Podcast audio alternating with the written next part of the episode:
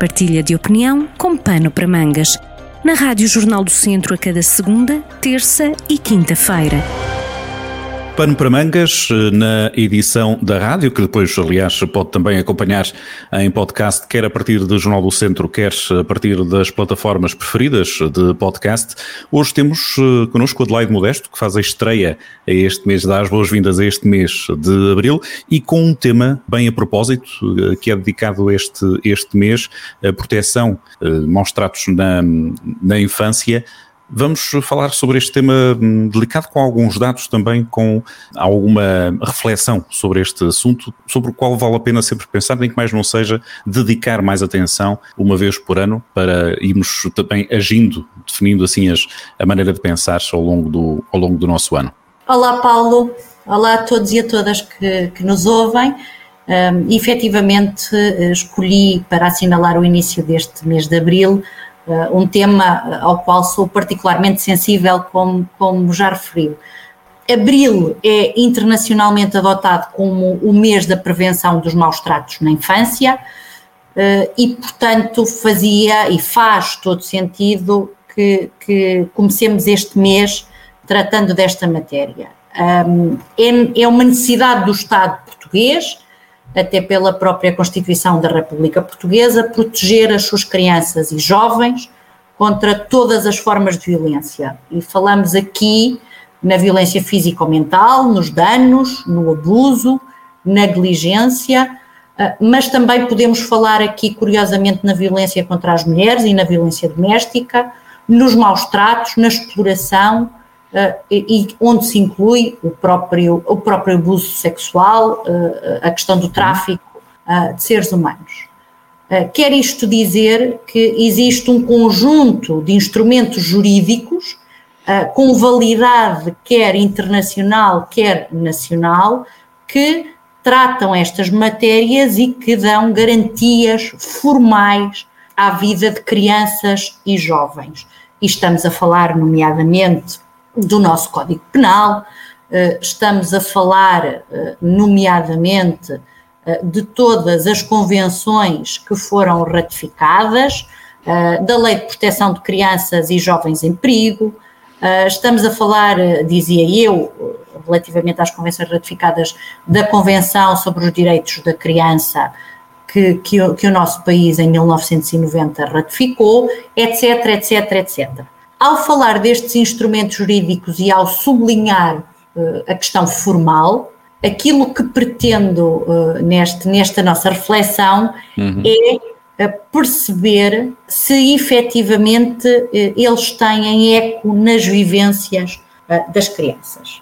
Concretizando, Paulo, as situações que nós conhecemos de violência contra as crianças e os jovens ocorrem em contextos como o seu próprio lar, o seu círculo de confiança, a escola, a rua, e eles estão espelhados nos mais diversos relatórios anuais. Hoje sabemos uh, que uh, muitos dos casos uh, de, de, de, violência, os jovens conhecem a agressão na sua própria pele, são umas vezes também testemunhas da agressão sofrida pelas suas, pelas suas mães, são outras vezes instrumentos em disputas entre pessoas adultas da família, Uhum. O relatório uh, anual de segurança interna que foi divulgado esta semana diz-nos que a violência doméstica contra cônjuge ou análogo continua a ser o crime mais participado, embora tenha diminuído 5,5% em, em, no, no ano de, de 2020. Contudo, registaram-se 32 vítimas mortais, sendo que duas delas foram crianças. E isto uh, tem que nos fazer uh, refletir sobre a importância da proteção destes menores e sobre o facto de uh, vivermos no contexto em que vivemos e, e, e na, no contexto pandémico.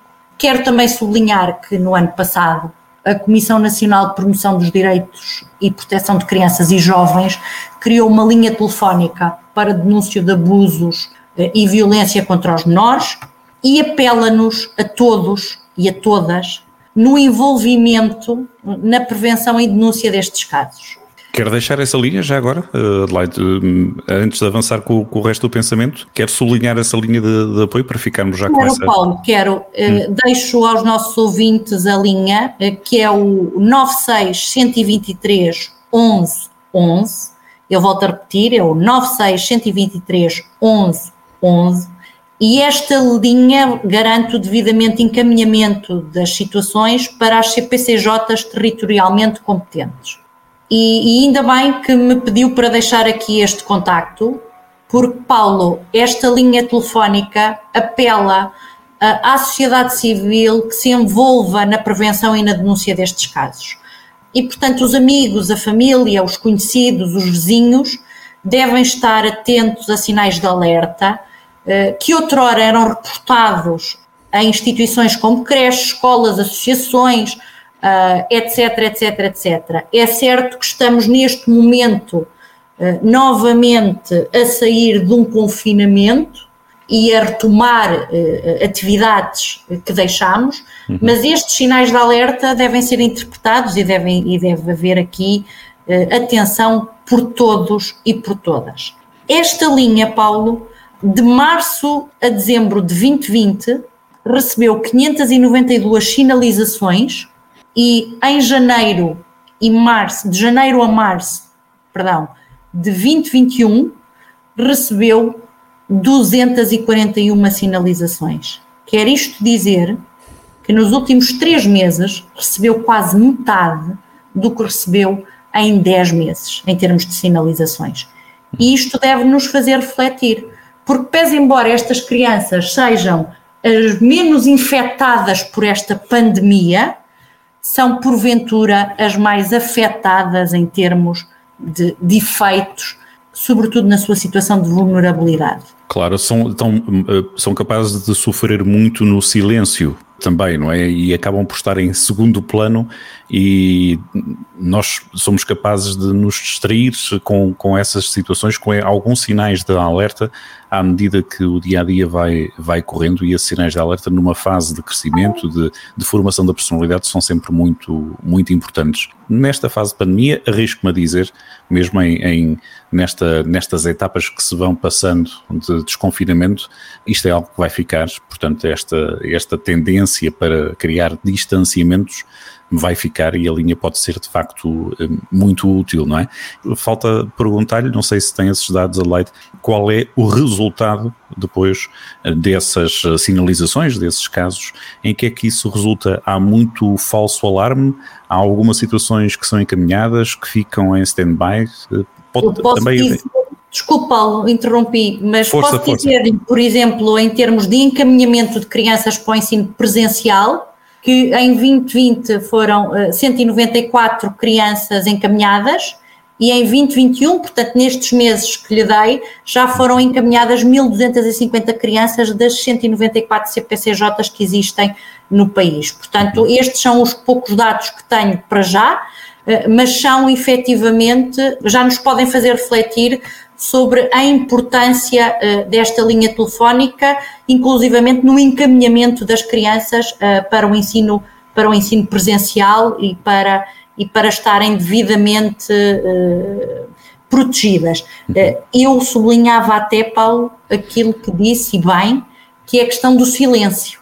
É que nós não podemos ser cúmplices pelo silêncio e, portanto, reconhecendo que há uma desigualdade desigualdade esta, essa que tem a ver inclusivamente com o próprio desenvolvimento das crianças e das suas, eh, e das suas vivências e da questão de terem ou não voz, estamos a falar de, de, de um público que as mais das vezes tem eh, dificuldade eh, em concretizar as questões, em, em, em fazer-se ouvir, e, portanto, e nós adultos muitas vezes também não estamos disponíveis e até elas é. próprias podem não saber que estão, em, que estão a sofrer, que estão em perigo, que estão a sofrer de alguma maneira, não é? Porque claro. se as coisas forem feitas eh, de uma forma gradual, se esse sofrimento for feito de uma forma gradual, as crianças são, nesse caso, idênticas, acredito, aos, aos adultos, esse sofrimento vai sendo quase que encarado de forma natural, não é? E, portanto, mais um sinal alerta. Para quem eh, pode ter, eh, enquanto adultos,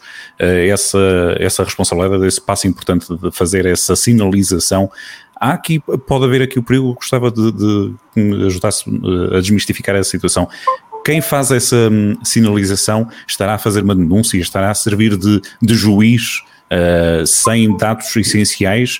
Uh, há, essa, há esse risco, digamos assim, de, e, e com esse risco uh, mantermos no silêncio da denúncia e as coisas não, não quebrarem esse ciclo, digamos assim há esse, há esse perigo por parte dos adultos, como é que nós podemos fazer essa situação sem ter, uh, sem quebrar, uh, sem ultrapassando esse preconceito de que estamos a fazer, a meter a, a foice em seara alheia, não sei se, se me percebe, utilizando a expressão tão popular, não é? Percebo e é exatamente isso que devemos contrariar. É exatamente esse raciocínio de que aquilo que acontece na invisibilidade do lar, na escola, que deve ser protegido como se fosse um núcleo de proteção, porque essa omissão faz de nós cúmplices. É, somos cúmplices da violência se não a reconhecermos, somos cúmplices dessa violência se, se não ajudamos quem não o consegue comunicar explicitamente eh, e, portanto, eh, devemos ver eh, a questão de, de, de, de participar e de sinalizar estas situações como um dever ético e não como uma intromissão um, na vida e na esfera pessoal. Temos que perceber que a concretização do Estado e do desiderato do Estado de proteger crianças e jovens eh, existe eh, se nós também conseguirmos ajudar eh, o Estado nesta tarefa. Porque uhum. nem todas as crianças, crianças nascem com as mesmas oportunidades, porque há crianças que são de grupos uh, sociais particularmente vulneráveis a situações de, de exclusão. Estou-me a lembrar, por exemplo, das crianças uh, pobres, das crianças ciganas, das crianças afrodescendentes. Uh, Estou-me a lembrar também que muitas crianças são vítimas de bullying. Estou-me a lembrar da questão digital que agora também está tão, tão, tão em voga que a pandemia acentuou e, portanto, das múltiplas formas de violência que as crianças também estão sujeitas por essa via uhum.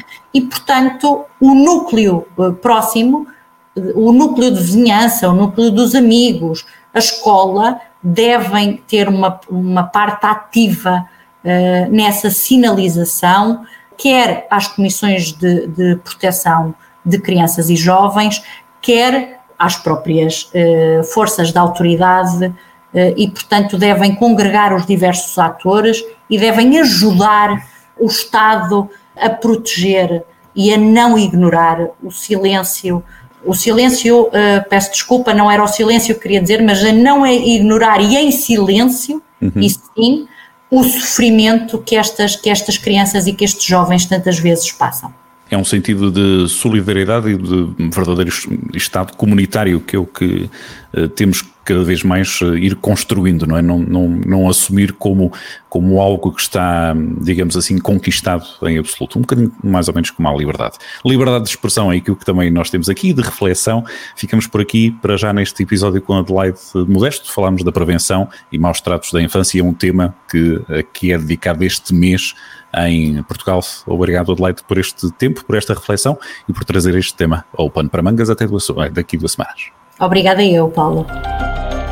Partilha de opinião com pano para mangas, com podcast em jornaldocentro.pt.